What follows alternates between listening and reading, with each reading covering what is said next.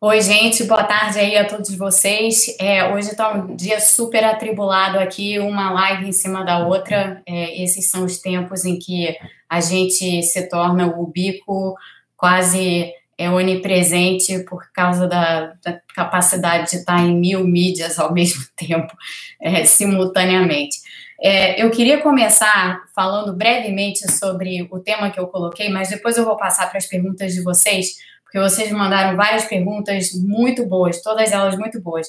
Deixa eu antes fazer uma ressalva. Tem muita gente que, quando manda pergunta, é, se desculpa, dizendo assim: ah, eu não sou economista, mas eu queria saber isso assim, assim, como se não ser economista fosse um problema.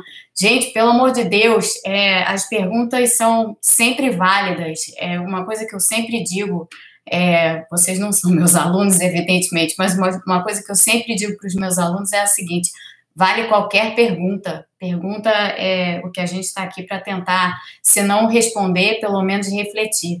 É, então, não se acanhem, vai, perguntem o que vocês quiserem.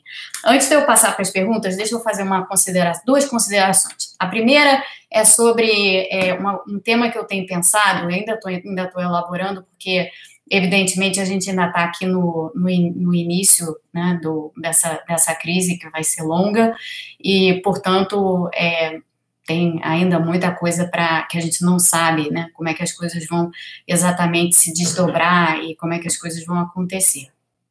Mas uma coisa que eu tenho pensado muito e, e que tem me feito refletir muito, e até tem alguma tem, alguns pontos em paralelo com a entrevista do Atila no Roda Viva de ontem, que eu imagino que muitos de vocês tenham visto. Eu achei a entrevista espetacular, sensacional. Realmente foi um show que ele deu. E ele levantou uns pontos assim de para reflexão muito interessantes e alguns que cruzam com coisas que eu tenho pensado. Ele falou especificamente em que, que, que, o mundo que a gente vai ver depois dessa crise é outro mundo, é, são outros parâmetros, é, é, é, um, é, uma outra realidade, não, é na, não vai ser nada, é, ou vai ser comparável, mas não vai ser igual ao que a gente tinha, ou que a gente vivia antes dessa, antes dessa epidemia. Eu concordo com ele quando ele diz isso. Ele foi além e ele falou um pouquinho sobre economia e disse as relações vão todas mudar, vai ter que nascer uma outra economia disso. É, eu concordo com essa visão também. Então, deixa eu passar o que eu acho que é um caminho, um bom caminho para onde nós parecemos estar começando a ir, ou pelo menos começando a trilhar é, durante mesmo essa fase aguda em que a gente está mesmo é combatendo a crise. É, a gente vinha antes da crise num momento muito complicado, que a gente estava vendo a desigualdade aumentar loucamente no mundo e a gente estava vendo como isso estava gerando um estresse monumental nos sistemas políticos, né? Toda a questão da polarização, evidentemente que tem vários outros fatores por detrás disso que os cientistas políticos têm esmiuçado, mas a questão da desigualdade ela tem estado presente é, com, conosco e tem sido um tema fundamental em diversas é, atuações, né? Tem sido um tema fundamental em eleições, tem sido um tema fundamental, por exemplo, nos protestos que a gente viu na América Latina no final de 2019, portanto, antes ainda da, da epidemia. E uma das respostas que a gente está vendo, que está sendo adotada assim de forma unânime, uniforme no mundo todo, é essa resposta de criação de uma renda básica para assistir a população mais vulnerável. É, foi feito nos Estados Unidos, foi feito no Reino Unido, está sendo feito na Europa, está foi feito no Brasil, não foi implantado no Brasil por causa do nosso governo inerte, mas foi, foi virou lei. Temos uma lei, temos uma lei que estabelece a renda básica é, emergencial e que esperamos, e eu e Tatiana Roque faremos uma live sobre isso, é, talvez ainda essa semana. Esperamos, o que nós realmente queremos é que essa renda básica emergencial vive uma, vire uma renda básica permanente e universal. Eu vou falar sobre isso porque essa foi uma das perguntas é, que me fizeram. Eu vou falar sobre ela quando eu chegar nesse, nesse tema. Mas a questão da renda básica mostra que os caminhos do pós-crise, os caminhos que vão ser construídos depois da crise, vão ser caminhos, me parece, em que a reordenação das políticas macroeconômicas necessariamente vai se dar em torno da proteção social e das redes de proteção social. Porque essa crise, em particular, expõe como as economias são frágeis se elas têm uma parcela muito expressiva de gente vulnerável. Portanto, o choque ele é mais sentido e ele é mais forte e ele vem com muito mais força, um choque como esse, quando você tem uma parcela muito grande da população que vive em situação precária. E essa é, é, uma das coisas que eu acho que vai virar um ponto, um pilar fundamental, digamos assim, das discussões pós-crise a respeito do que, que mundo que a gente vai construir depois que, depois que isso tudo passar. Esse é um ponto. Outro ponto tem a ver com o esforço próprio de reconstrução, que necessariamente vai ter que passar por infraestrutura e outras coisas. É, então, o, o, a questão da infraestrutura se coloca, e, em particular, a questão da infraestrutura é, verde, as questões ambientais relacionadas à infraestrutura. Então, eu acho que esses temas, esses dois temas, proteção social e meio ambiente, que já estavam começando a ser foco de, de debate internacional muito forte, vão ser o foco do debate internacional e da reordenação das políticas é, das políticas macroeconômicas e das políticas públicas em geral. E isso é uma coisa boa. Então, eu queria passar isso aqui para vocês, que nesse momento de extrema aflição em que nós todos estamos vivendo, extrema angústia, é bom a gente imaginar que o mundo que pode sair disso pode acabar sendo um mundo melhor do que, do que o mundo que a gente tinha anteriormente. Relações de trabalho vão mudar, vão, relações de trabalho vão mudar. Esse é um tema que eu pretendo abordar numa live futura. Eu não vou falar sobre ele agora, porque senão a gente acaba se estendendo muito aqui. Então, já tomem nota aí. Relações de trabalho e o que vem em termos de relações de trabalho é um tema que eu pretendo abordar numa live futura aqui com vocês. É, então, eu queria falar sobre essas primeiras considerações. Essas primeiras considerações me levam a pensar no que que no, no, tipo de esforço que os países vão ter que fazer e numa coisa que eu já aventei no Twitter, que é essa essa essa ideia ou essa noção de que o mundo não vai conseguir se reconstruir isoladamente, ou seja, os países não vão conseguir se reconstruir separados uns dos outros, assim como o mundo não conseguiu se reconstruir depois da Segunda Guerra Mundial de, forma isolada. Então, o que, aconteceu depois da Segunda Guerra Mundial? Se criou o multilateralismo. Foram criadas as instituições de Bretton Woods, o FMI, o Banco Mundial, foram criadas as instituições que no final deram condições à formação da União Europeia. Portanto, esse multilateralismo do pós-guerra foi extremamente importante no esforço de reconstrução naquela ocasião. Eu penso que a gente vai ver mais ou menos a mesma coisa acontecer na saída dessa crise, porque essa crise vai ter proporções assim, proporções de guerra. Né? Então, o, a saída só a saída real disso tudo, Hungrias à parte, a saída real a Hungria vai ter que vai ter que aquele vai, vai ter que se adequar em algum momento. É, Hungrias à parte, a saída dessa crise passa também por um, uma reinvenção do multilateralismo com esses temas meio ambiente e proteção social na tela de todos os países todos, países ricos, países emergentes, é, países em desenvolvimento, países mais pobres. É, é acho que é para é isso que a gente vai caminhar.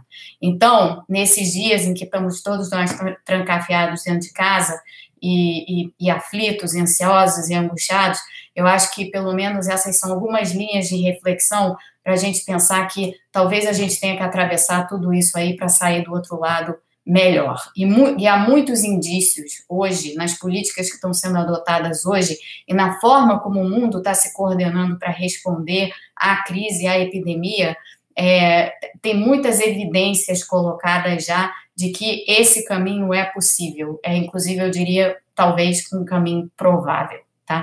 Então, essa é a primeira, primeira é, leva de considerações.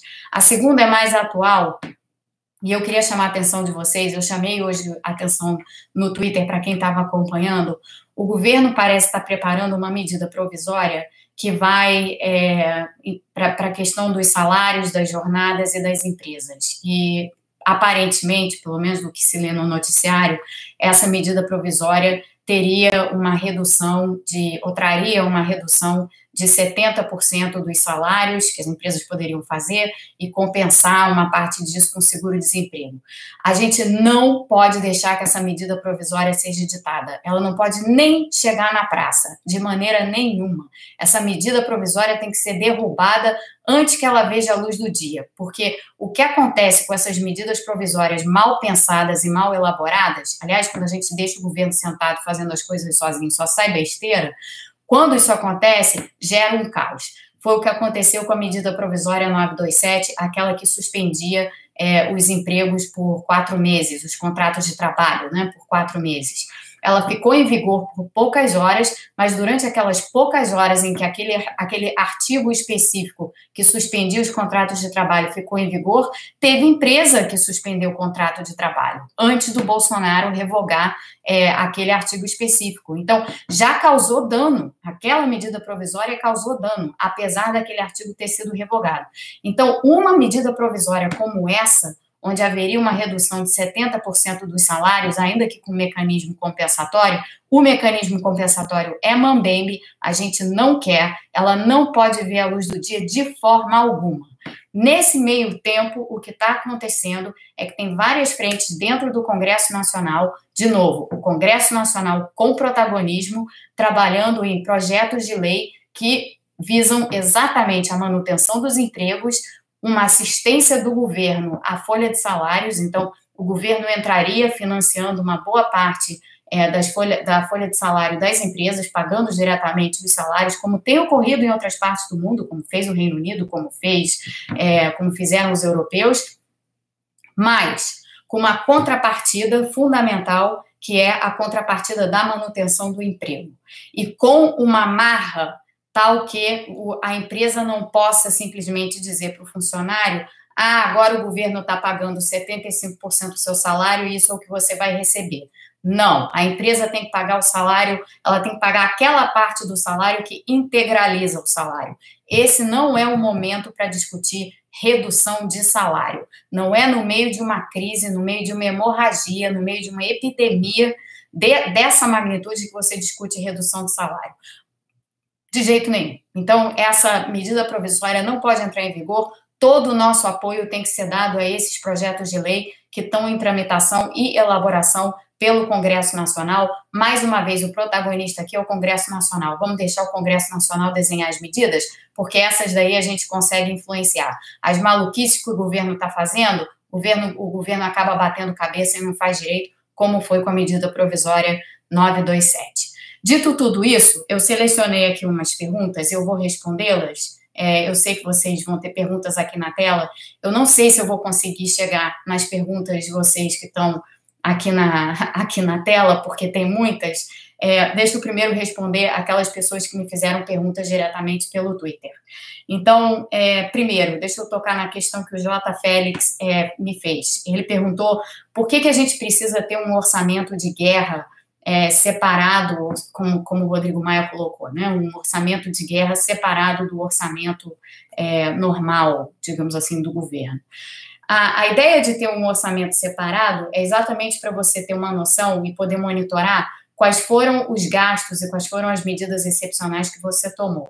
Então, é uma, é uma maneira de você fazer a contabilidade da, da fiscal, né, fazer o um monitoramento fiscal, o um monitoramento das contas públicas, sem misturar o que já eram medidas e o que, já eram gastos que iam ser feitos de toda forma e o que, que são os gastos extraordinários que vão ser feitos agora por conta da epidemia e da crise econômica. Então, é uma ideia válida porque ela dá clareza, ela dá transparência é, à política fiscal e ela permite, inclusive, que, dado que a gente tem leis de transparência no país, ela permite, inclusive, que vocês, cidadãos como eu, possam ir lá no portal da transparência e olhar muito claramente como, qual, qual, qual, é a magnitude de cada uma dessas medidas do que, que a gente está falando em termos de gasto, seja para a saúde, seja para a renda básica emergencial, seja para um plano de subvenção às empresas para que elas mantenham os empregos, enfim, uma série de coisas e uma série de iniciativas que têm que ser feitas. Portanto, o orçamento de guerra ele é bom por isso, ele dá clareza à política fiscal, ele fornece transparência e ele nos ajuda a, a ter uma, uma noção do que o, do que o governo está fazendo, inclusive a ter uma noção de se o governo está fazendo as coisas na magnitude que a gente gostaria de ver. Então, o orçamento de guerra é positivo. A gente está chamando de orçamento de guerra, é, orçamento de pandemia seria mais apropriado, mas enfim, é, é disso que se trata. É, o Saulo me perguntou sobre investimento em infraestrutura, então eu volto aos comentários que eu fiz inicialmente, se ele estiver aqui assistindo. É, investimento em infraestrutura eu vejo como algo que a gente vai necessitar olhar, porque essa crise é de longa duração, então em alguma hora a gente vai sair das medidas emergenciais e a gente vai entrar nas medidas de reconstrução econômica, e no momento em que a gente fizer essa transição, a infraestrutura é chave, sobretudo a infraestrutura verde. Então tem que ser uma coisa com um foco e com um olhar no meio para o meio ambiente. A gente tem condições de fazer isso no Brasil e tem condições de fazer isso muito bem no Brasil. Tudo relativo a saneamento básico, por exemplo. Teve uma pergunta a respeito disso. É, aqui foi o Léo que perguntou sobre saneamento. Léo, sim, saneamento como, como parte desse pacote de infraestrutura fundamental e muito importante na saída dessa crise, na, na fase de reconstrução. A Jéssica perguntou se a renda básica emergencial é suficiente. É, e a Duda perguntou de onde vão vir os recursos. Deixa eu responder essas duas perguntas em paralelo. A renda básica emergencial, ela é isso, ela é emergencial. É suficiente é claro que a gente gostaria de dar mais. É, eu falei, cheguei a falar, inclusive, em dar um salário mínimo, pelo menos, para as pessoas. É, não, é, não, chega a isso, são 600 reais, né? É um pouco mais da metade do salário mínimo, que está em 1.045 reais. Mas é alguma coisa, né? Então, assim, é um primeiro passo. Lembrando a todos vocês, para nós que defendemos a renda básica, a renda básica emergencial, essa que foi, que agora virou lei, ela é um primeiro passo na direção para a qual a gente tem que caminhar. Ela é um primeiro passo na direção de instituir uma renda básica universal. E quando, quando a gente chegar nesse ponto, eu tenho certeza que a gente vai chegar nesse ponto, quando a gente chegar nesse ponto, a gente vai estar discutindo outros números para a renda básica. Mas nesse momento, 600 reais são o mínimo do mínimo para você garantir que pelo menos as pessoas possam comer. Né? Essa foi a, foi a, a conta que se fez.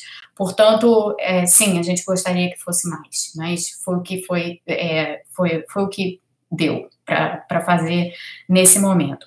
A pergunta da Duda sobre os recursos, num primeiro momento, todos os recursos para essas medidas emergenciais vão vir de emissão de dívida. Isso é assim. Então, isso significa que o governo vai lá gasta um montante e aí emite um título da dívida, capta aquel, aqueles recursos e financia o gasto é, com a emissão daquela dívida.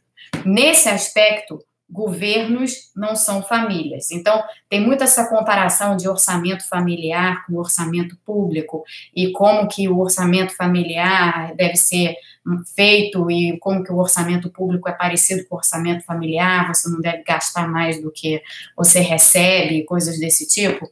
É, não, o orçamento público e o orçamento familiar não tem, não tem muitos paralelos, não, nem muitas coisas em comum, porque cada um de nós, como pessoa física, como membro de uma família, é, nós não podemos, se nós quisermos gastar mais do que nós recebemos, a gente pode até ir num banco tomar uma dívida, fazer uma dívida e tal, e pagar juros estratosféricos, como são no Brasil.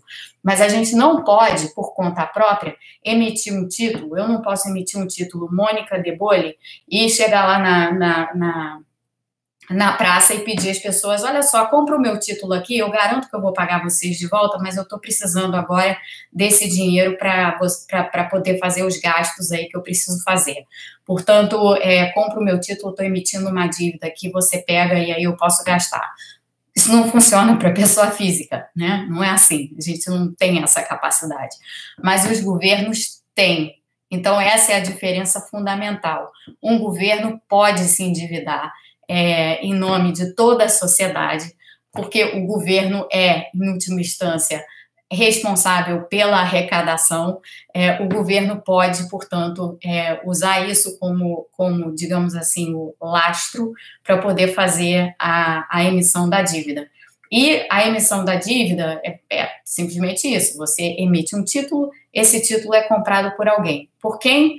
Normalmente por bancos e instituições financeiras, que são os maiores detentores de títulos públicos. E como governo, você tem uma capacidade de fazer uma espécie de persuasão moral para que os bancos e as instituições financeiras comprem os seus títulos. Então, num primeiro momento, a, os recursos vêm daí.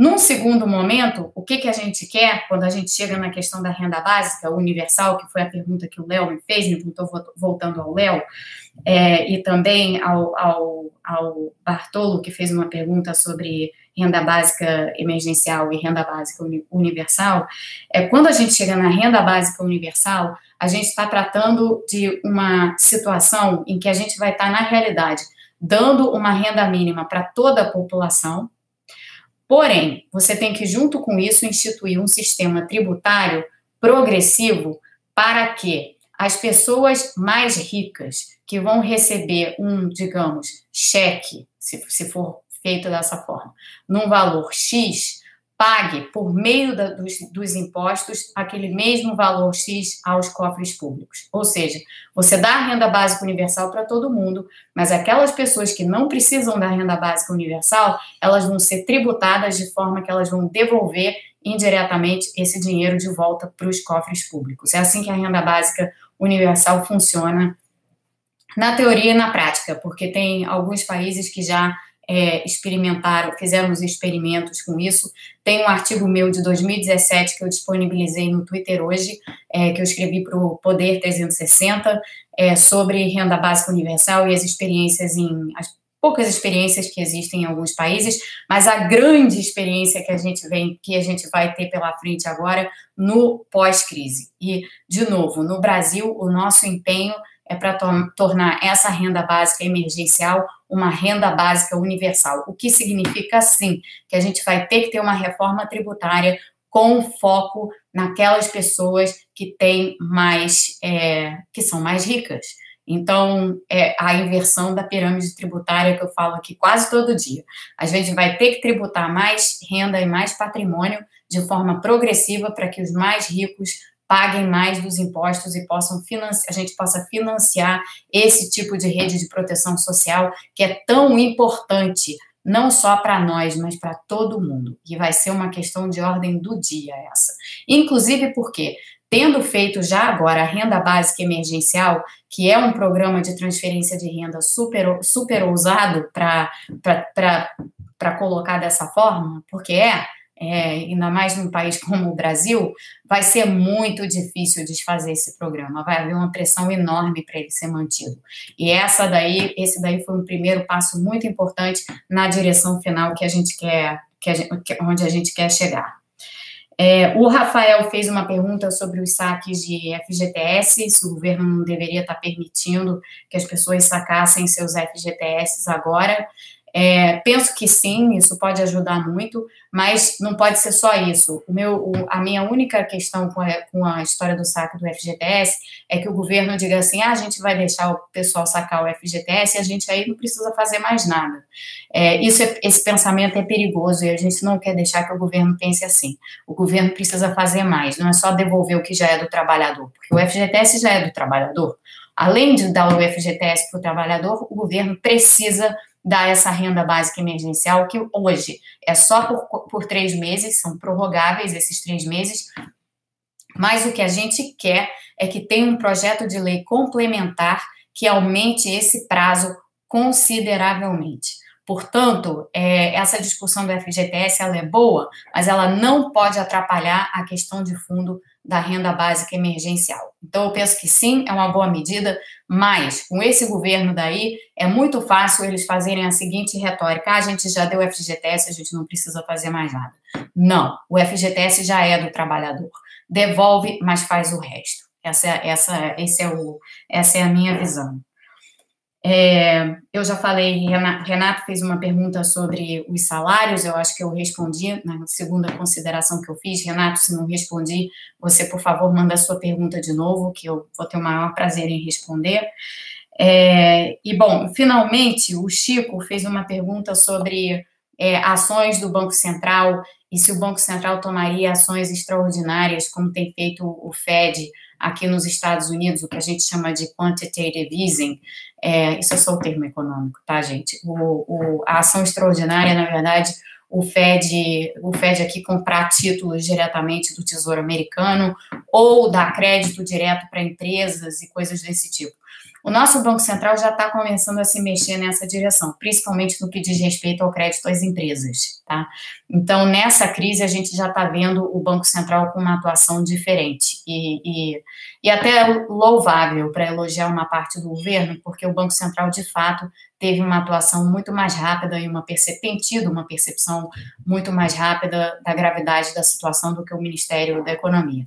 Aliás, se tem uma coisa que não existe no Brasil no momento, é a coordenação necessária entre Banco Central, Ministério da Economia e os bancos públicos. A gente tem uma riqueza enorme de, de instrumentos em ter os bancos públicos. É claro que a gente tem que usá-los de forma racional, não sair fazendo o que a gente quiser com eles, mas eles hoje representam uma uma fonte adicional de instrumentos para medidas de política econômica que é fundamental.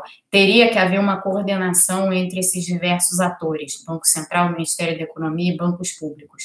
Não temos, porque esse é um governo que não sabe o que faz, né? É um governo completamente desorganizado. Então, a nossa pressão tem que ser pela coordenação e pela organização. Bom, isso exaure todas as perguntas que eu recebi. Eu vou tentar manter hoje a live em meia hora, portanto, a gente tem quatro minutos. Eu vou olhar a tela aqui agora para ver se tem perguntas de vocês.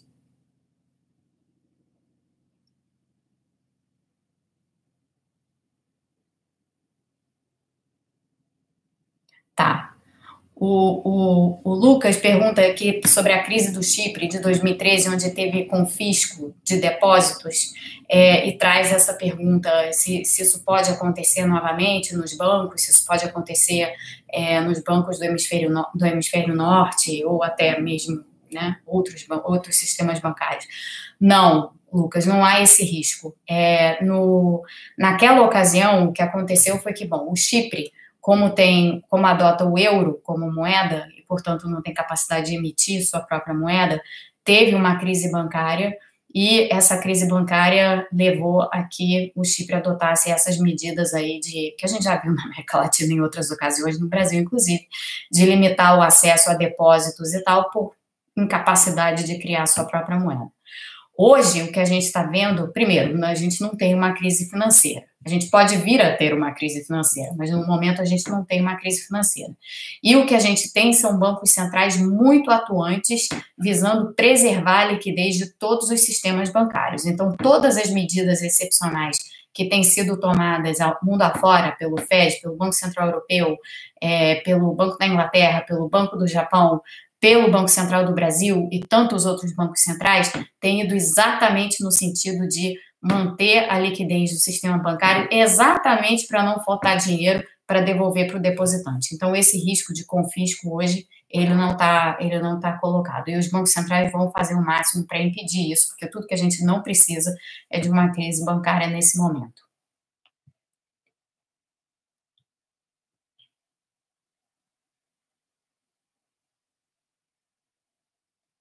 O Felipe pergunta se eu estou, é, como um especialista em crise, se eu estou otimista com o cenário pós-crise. Eu vou, deixa eu colocar o meu, o meu otimismo qualificado. É, a crise é longa, a recuperação é longa, a gente vai passar ainda por muito sofrimento de várias formas, inclusive muito sofrimento econômico. Não vai ser fácil a saída dessa crise. Dito tudo isso, o que eu vejo com certo otimismo são as coisas às quais eu me referi no início da live de hoje.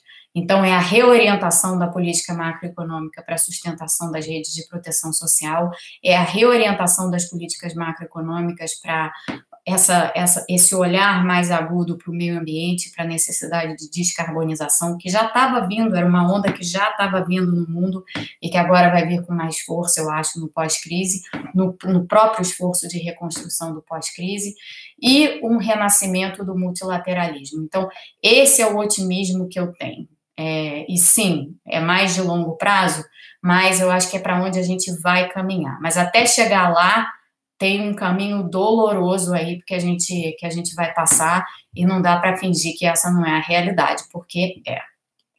é última pergunta, faltando um minuto do, do, Maximiano, Mônica, já tem pessoas passando fome, o que fazer? Essa, essa é a maior fonte de angústia e de, de, de ansiedade nesse momento, porque dá vontade de, sei lá, eu não tenho avião para pegar aqui, mas dá vontade de chegar lá é, na Granja do Torto, onde está o Paulo Guedes hoje, que sacudiu o cara e diz, falar para ele assim: vem cá, tem gente passando fome, você sabe o que fazer, você já tem a, já tem a lei aí para fazer a renda básica emergencial, bota a mão na massa e começa a dar dinheiro para as pessoas, porque as pessoas já estão sem renda.